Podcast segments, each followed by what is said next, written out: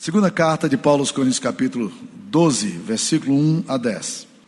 Diz assim a palavra do Senhor: Se é necessário que me glorie, ainda que não convém, passarei as visões e revelações do Senhor. Conheço um homem que, em Cristo, há 14 anos foi arrebatado ao terceiro céu. Se no corpo ou fora do corpo, não sei, Deus o sabe. E sei que o tal homem, se no corpo ou fora do corpo, não sei, Deus o sabe, foi arrebatado ao paraíso e ouviu palavras inefáveis, as quais não é lícito ao homem referir. De tal coisa me gloriarei, não porém de mim mesmo, salvo nas minhas fraquezas.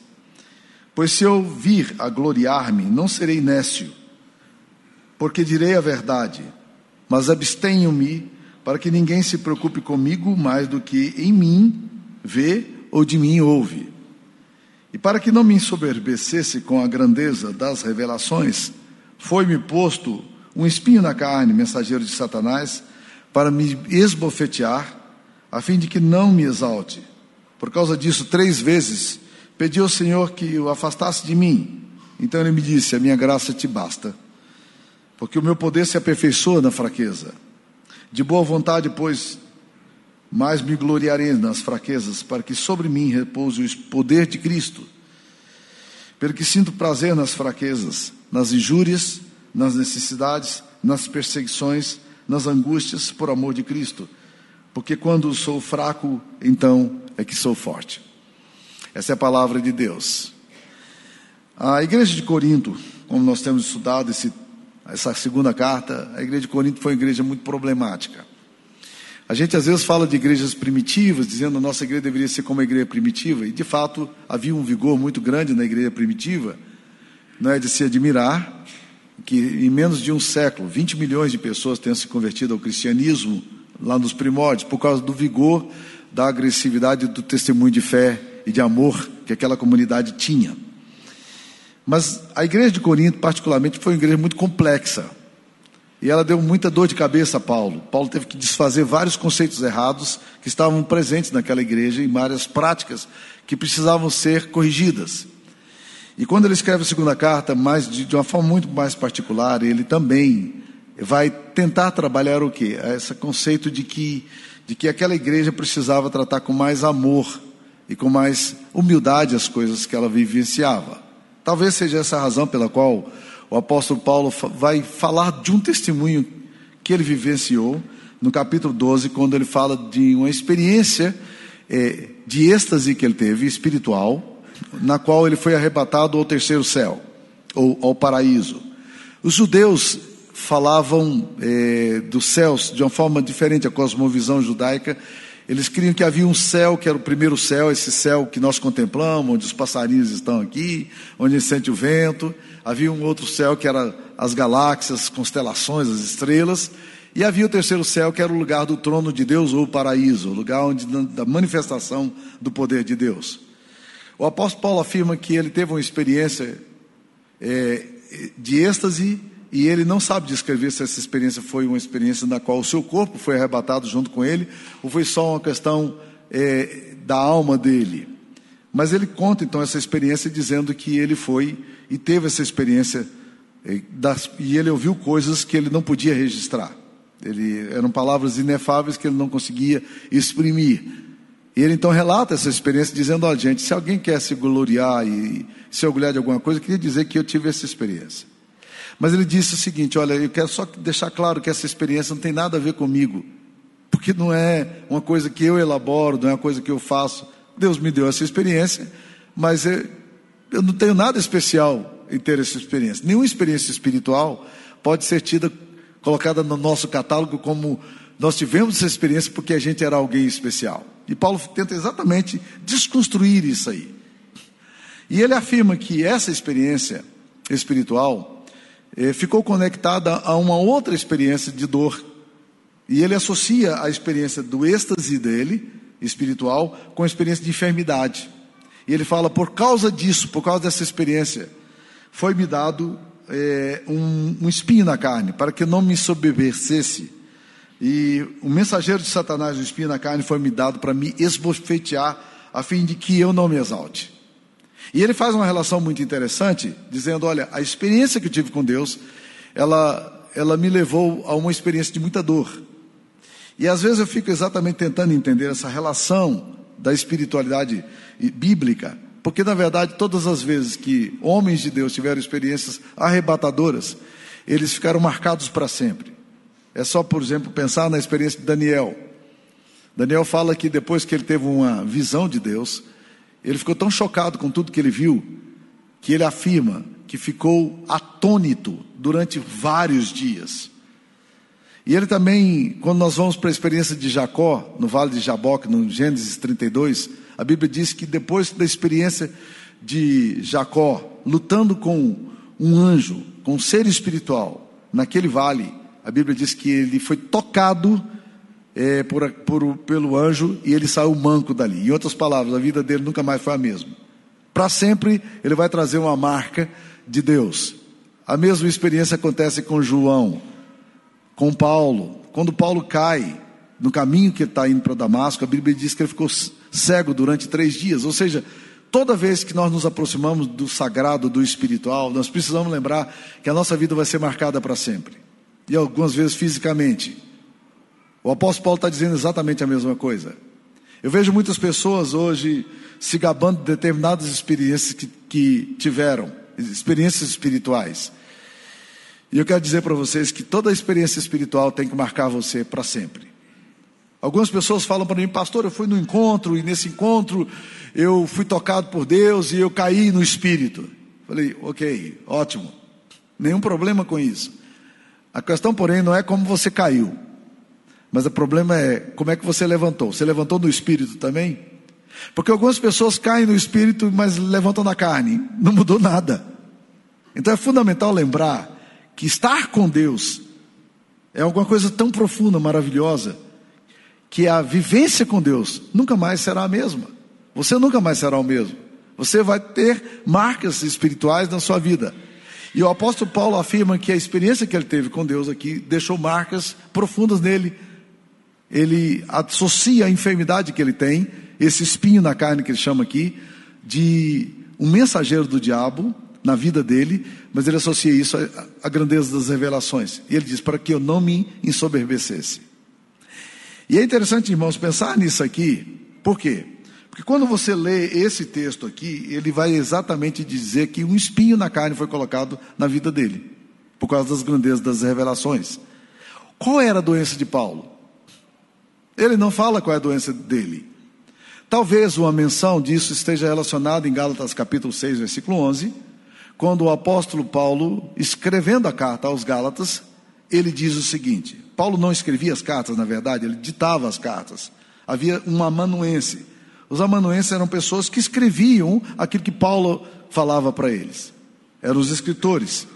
E o apóstolo Paulo fala na, na carta aos Gálatas, ele diz o seguinte: Vede com que grandes letras vos escrevo, vos escrevo do meu próprio punho. Ah, por que, que Paulo faz menção de dizer, escrevo para vocês com grandes letras do meu próprio punho? Porque Paulo não escrevia. E se ele estava escrevendo com grandes letras, muito provavelmente essa é a interpretação que os comentaristas fazem, ele estava mencionando o fato de que, na verdade, ele tinha um problema de deficiência de visão. Ele chegava mal. Então, agora, ele está fazendo uma nota de rodapé, já terminando a carta aos irmãos da Galácia, uma nota de rodapé dizendo: Eu estou conseguindo escrever, mas estou escrevendo com grandes letras, porque de outra forma eu não consigo enxergar aquilo que eu estou escrevendo. Não sabemos se de fato é isso. Talvez seja, talvez seja, mas não sabemos. Os amanuenses escreviam é, em pergaminhos, que eram livros de couro, material de couro, escreviam com uma espécie de grafite, e às vezes marcando ali o, o, a pele, do animal, ou escreviam em papiros, que eram escritos com tinta, era um pouco mais fácil, mas que durava menos. Então, as cartas de Paulo foram escritas dessa forma, como se escrevia todos os textos naquela época paulina, na época apostólica. Bem, mas o que eu queria acentuar aqui, meus irmãos, de colocar de uma forma muito interessante, é que a experiência de Paulo vai levá-lo à enfermidade. E aí ele começa a descrever a visão bíblica sobre enfermidade, que para mim é uma das coisas mais belas que nós temos em todos os livros sagrados. O que, que significa doença? O que, que significa dor? Qual é o propósito da enfermidade? Muitas pessoas nos procuram e nós trazemos nas nossas reuniões de orações vários pedidos de oração para que Deus traga cura. Ora, nós queremos cura. Ninguém quer sofrimento, ninguém quer dor. É natural que a gente que a gente faça isso. Mas nós precisamos entender por que é que Deus permite que a gente passe pelo sofrimento. E o apóstolo Paulo, aqui, inspirado pelo Espírito Santo, vai dizer algumas coisas que são fundamentais para a gente entender. Primeira coisa que nós aprendemos nesse texto aqui é que muita doença que nós temos, que muita enfermidade pela qual nós passamos, e toda enfermidade, na verdade, ela tem um propósito didático e espiritual. Nós precisamos entender isso, meus queridos irmãos. Por que, que nós passamos pelo sofrimento? Nós nem sempre entenderemos os motivos da enfermidade em si. Mas vocês podem estar certos de que todo, toda enfermidade ela tem um propósito divino, um propósito didático, um propósito pedagógico. Deus quer nos ensinar alguma coisa quando nós passamos por tribulação. Nós nem sempre entenderemos os motivos, mas nós precisamos entender isso aqui. Talvez seja essa a razão pela qual C.S. Lewis, é, de uma forma jocosa, disse o seguinte: não desperdice suas lágrimas. Não desperdice suas lágrimas. Ou seja, a dor sua, ela precisa gerar em você uma compreensão maior. Você não pode passar pela dor e continuar sendo a mesma pessoa.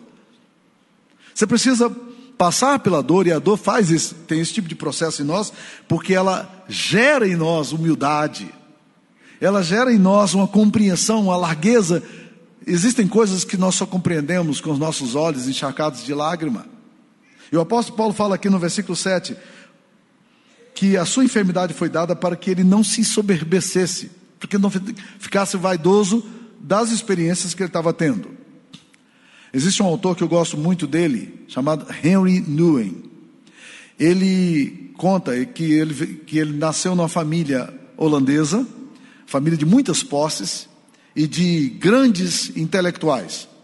A família dele era conhecida por ser família de PhDs, gente, professor de universidade, pesquisadores, gente conhecida na sociedade holandesa. E a família, assim, era muito orgulhosa de si. Um dia, nasceu uma criança no meio deles, que era uma criança que tinha um grave grau de compreensão cognitiva.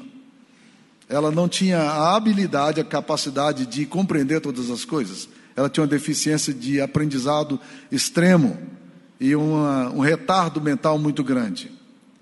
E quando isso aconteceu, quando foi dado o diagnóstico, a família caiu num down profundo. E a família começou a perceber na carne a questão da fragilidade humana. Mas ele faz uma leitura fantástica disso. Ele diz: essa criança que nasceu com deficiência em nossa casa, ela resgatou a nossa humanidade. Todos nós nos aproximamos mais um, com, um dos, dos outros. Todos nós compreendemos um pouco mais a dimensão de família. E mais do que isso, todos nós nos aproximamos de Deus. E ele dizia, com todas as letras, essa criança se tornou na maior fonte de alegria da nossa família. Ela restaurou a nossa humanidade, a nossa compreensão de família. Eu acho que é exatamente isso que muitas vezes a gente perde. Nós passamos pela dor e nós achamos que a dor é mera dor. Não. Nós não podemos imaginar que a dor que você experimente, a enfermidade que você está lidando com ela agora, as, as lutas que você tem no momento, são apenas dor por dor. Seu sofrimento não é mero sofrimento. Então a primeira coisa que Paulo pega aqui da sua, da sua enfermidade é essa compreensão para que eu não me ensoberbecesse, foi-me dado um espinho na carne. Era uma forma didática de Deus. Deus estava trabalhando com Paulo, assim como Deus trabalha conosco quando nós passamos pelo sofrimento. Será que a gente consegue ir nessa dimensão entender tudo isso, essa beleza? Segunda coisa que eu vou aprender nesse texto aqui sobre enfermidade é que algumas enfermidades podem ser causadas pela ação do diabo. Antes de você se assustar, deixa eu te dizer. O diabo não tem poder sobre a sua vida, não, se você é de Jesus, tá? Não existe maniqueísmo cristão. Não existe essa coisa da dualidade de você achar assim, olha, o diabo e Deus aqui estão controlando a vida e pode fazer o que quiser. Não, não, não pare com isso. Eu vou tentar explicar melhor o que eu estou querendo dizer a partir das escrituras sagradas aqui. Paulo diz: por causa da grandeza das revelações, foi-me dado um espinho na carne, mensageiro de Satanás, para que eu não me sobrevivesse. O espinho na carne tinha sido provocado na visão bíblica por causa de uma ação maligna. Mas isso não significa que Paulo estivesse debaixo da ação maligna. O diabo pode causar, sim, algumas coisas quando Deus, pela sua graça e sabedoria, ele permite. Exemplo bíblico. Livro de Jó. Quando você abre o livro de Jó, você tem uma, uma questão muito séria acontecendo ali no livro de Jó. A Bíblia diz: quando os filhos de Deus vieram na presença de Deus, veio Satanás entre eles. O que que Satanás está fazendo no céu? Se o céu não lhe pertence. O que que ele anda chegando ali, xeretando no, no céu. A gente vai entender logo nos primeiros textos de Jó que Deus pergunta a Satanás: De onde você vem? E Satanás diz: De andar pela terra e passear por ela. Eu estou girando por aí, estou andando. E aí Deus então começa a fazer perguntas relacionadas a Jó. Observasse o meu servo Jó? Ou seja, o que, que Satanás está fazendo diante de Deus? Satanás está ali diante de Deus, dando relatório das suas atividades. Ele, ele não é um ser livre. Existe um outro texto da Bíblia, no Novo Testamento, que também nos fala sobre isso. Quando Jesus chega a Pedro, e Pedro deve ter levado um susto com isso, porque Jesus chega para ele e diz: Pedro, Pedro, Satanás te requereu diante do Pai para te peneirar, para te dar uma sacudida que, que você sentiria se Jesus te dissesse isso? Opa, esse negócio aqui é meio assustador, meio scary, meio complicado. É interessante, né? Satanás te requereu junto de Deus. Ele mandou um requerimento para Deus. Eu posso ir aqui um pouco em Pedro? Porque Satanás não é livre. Ele não vai fazer com você o que ele quiser. Louvado seja o nome do Senhor, né? Ele não vai, ele não tem liberdade para fazer isso. Mas Deus pode, na sua infinita providência e soberania, permitir que ele toque em você dentro dos limites que Deus estabeleceu e no tempo que Deus estabeleceu. Só para isso, gente. Satanás não é ser livre. Ele não é ser livre. Paulo diz aqui que foi-lhe dado um espinho na carne, mensageiro de Satanás para lhe esbofetear. Paulo tinha uma compreensão muito clara. Isso me aconteceu, é uma ação maligna, mas eu não sou do diabo. Eu não pertenço ao diabo, eu não estou na mão dele e nem estou me submetendo ao que ele diz. Aquele que é nascido de Deus, diz a palavra de Deus, Deus o guarda e o maligno não lhe toca. Então é bom lembrar isso aí. Toca se permitir que Deus faça por um propósito de Deus, num tempo de Deus, para a glória de Deus. Então nós precisamos entender isso aqui. E algumas enfermidades podem ser causadas pelo diabo. Há um texto de Lucas 11, versículo 14, que é muito interessante, que diz o seguinte: De outra feita estava Jesus expelindo um demônio que era mudo.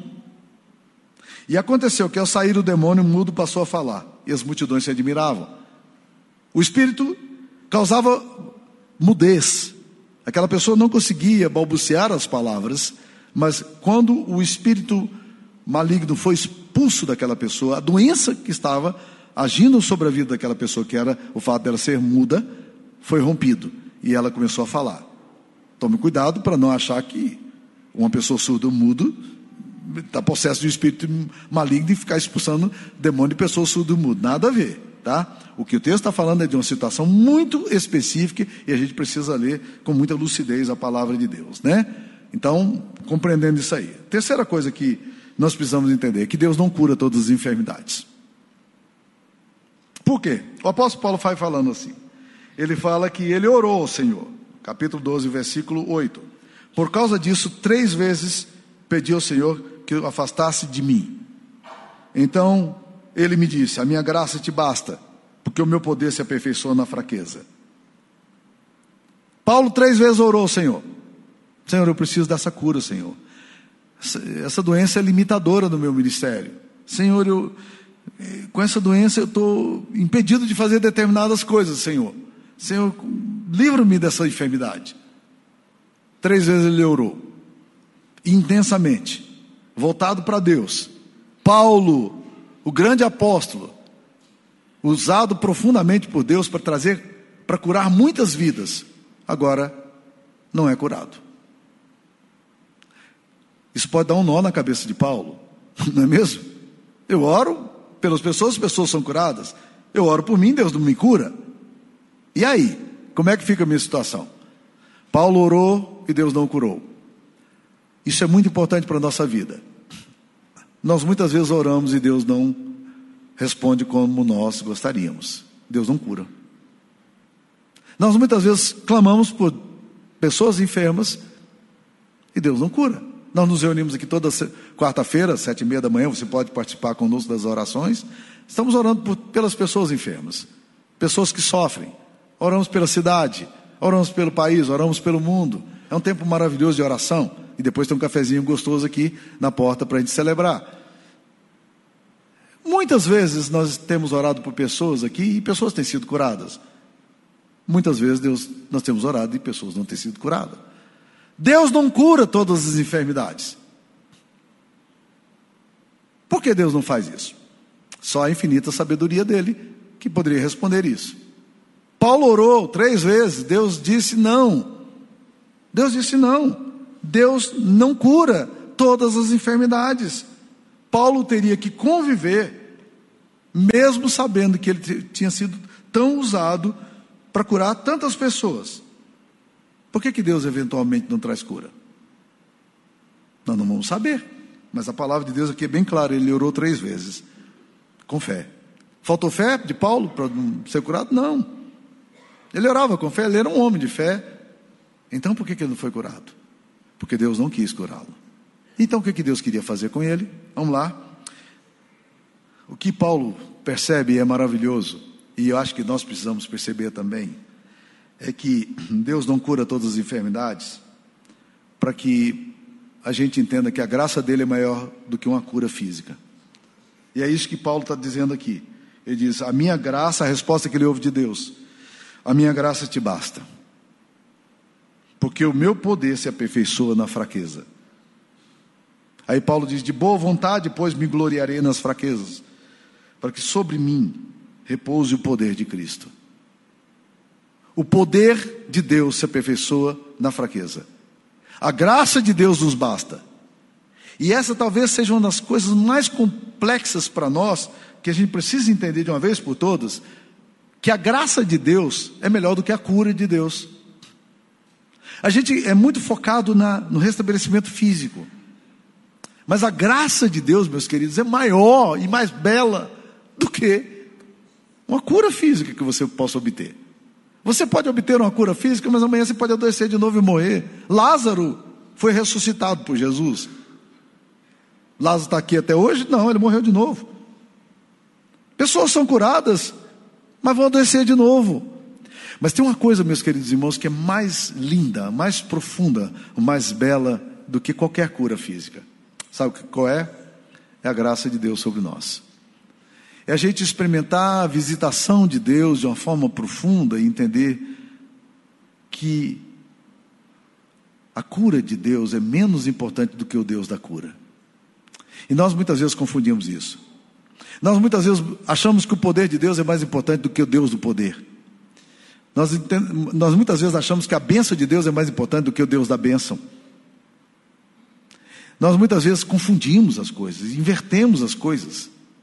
A cura física, meus irmãos, Deus diz a Paulo: Paulo, eu quero que você entenda a minha graça bastante para você.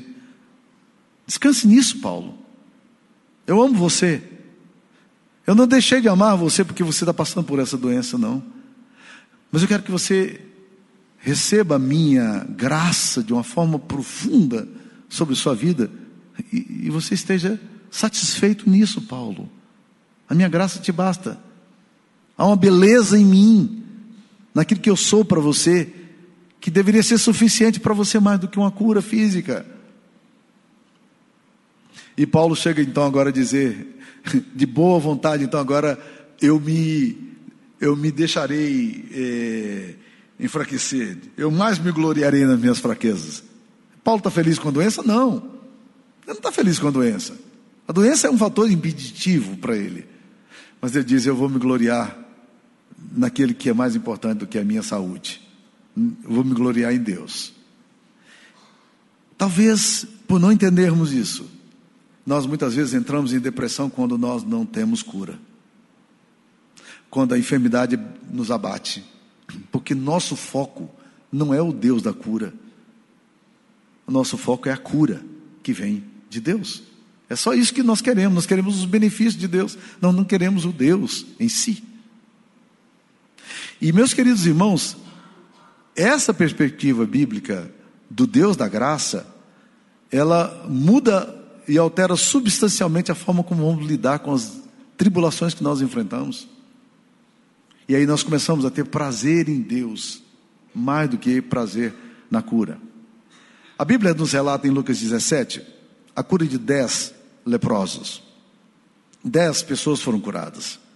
Jesus então pegou os leprosos e disse assim: Vocês vão agora se apresentar aos sacerdotes. Ao sacerdote, porque essa isso fazia parte do ritual levítico, da lei do Antigo Testamento. Quando uma pessoa era, se julgava curada fisicamente da lepra, ela deveria se aproximar do sacerdote, para o sacerdote declarar ele está curado. Aí alguns, algumas observações eram feitas, algumas análises clínicas, e o sacerdote dizia: está curado, pode ir embora para casa. E eles saíram, quando se viram curados, todos eles saíram correndo para se, se mostrar ao sacerdote, para receber aquela sentença maravilhosa de que estou curado. Os dez saem correndo. Um no meio do caminho diz: Puxa vida, eu quero voltar para Jesus e quero agradecer Jesus a cura. E ele volta e Jesus pergunta: Onde é que estão os outros, os outros nove? Aí ele, ele disse: É, ninguém mais voltou. Só, só eu vim e Jesus diz uma coisa importante para eles: Vai em paz, a tua fé te salvou. Salvou de quê? Os outros não foram curados porque não voltaram para Jesus? Não, eles receberam a bênção. Eles foram curados. Mas por que, que Jesus então diz: Vai, a tua fé te salvou? Salvou de quê? Salvou de alguma coisa muito mais séria, que é a condenação eterna. Aquele homem não apenas recebeu cura física, ele recebe agora também a maior das curas, que é a cura da alma, a salvação. Os outros tiveram a benção física e foram embora. Mas esse, além da benção física, ele tem o que? A benção espiritual. Qual é a coisa mais importante para a nossa vida? O apóstolo Paulo vai fazer exatamente essa colocação de uma forma maravilhosa aqui. Nós precisamos entender essa bênção maravilhosa. E com isso também nós vamos aprender uma coisa fantástica na palavra de Deus, que é o centro das escrituras sagradas. Nós vamos entender um pouco do Evangelho, se é que conseguimos entender toda a graça de Deus contida na cruz.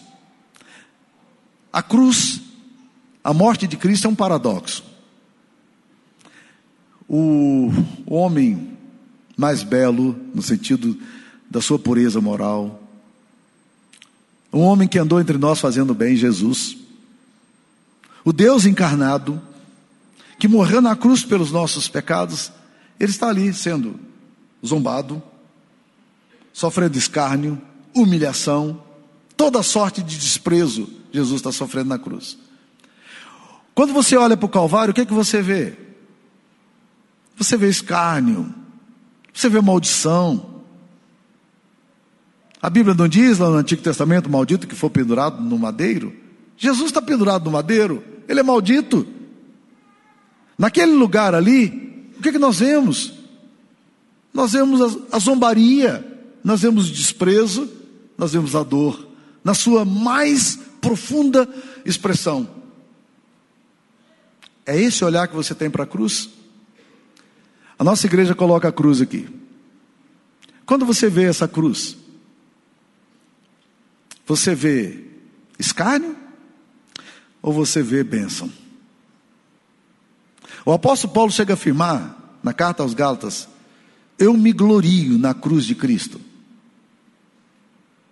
Isso é desestruturador, isso, isso é desconstrução.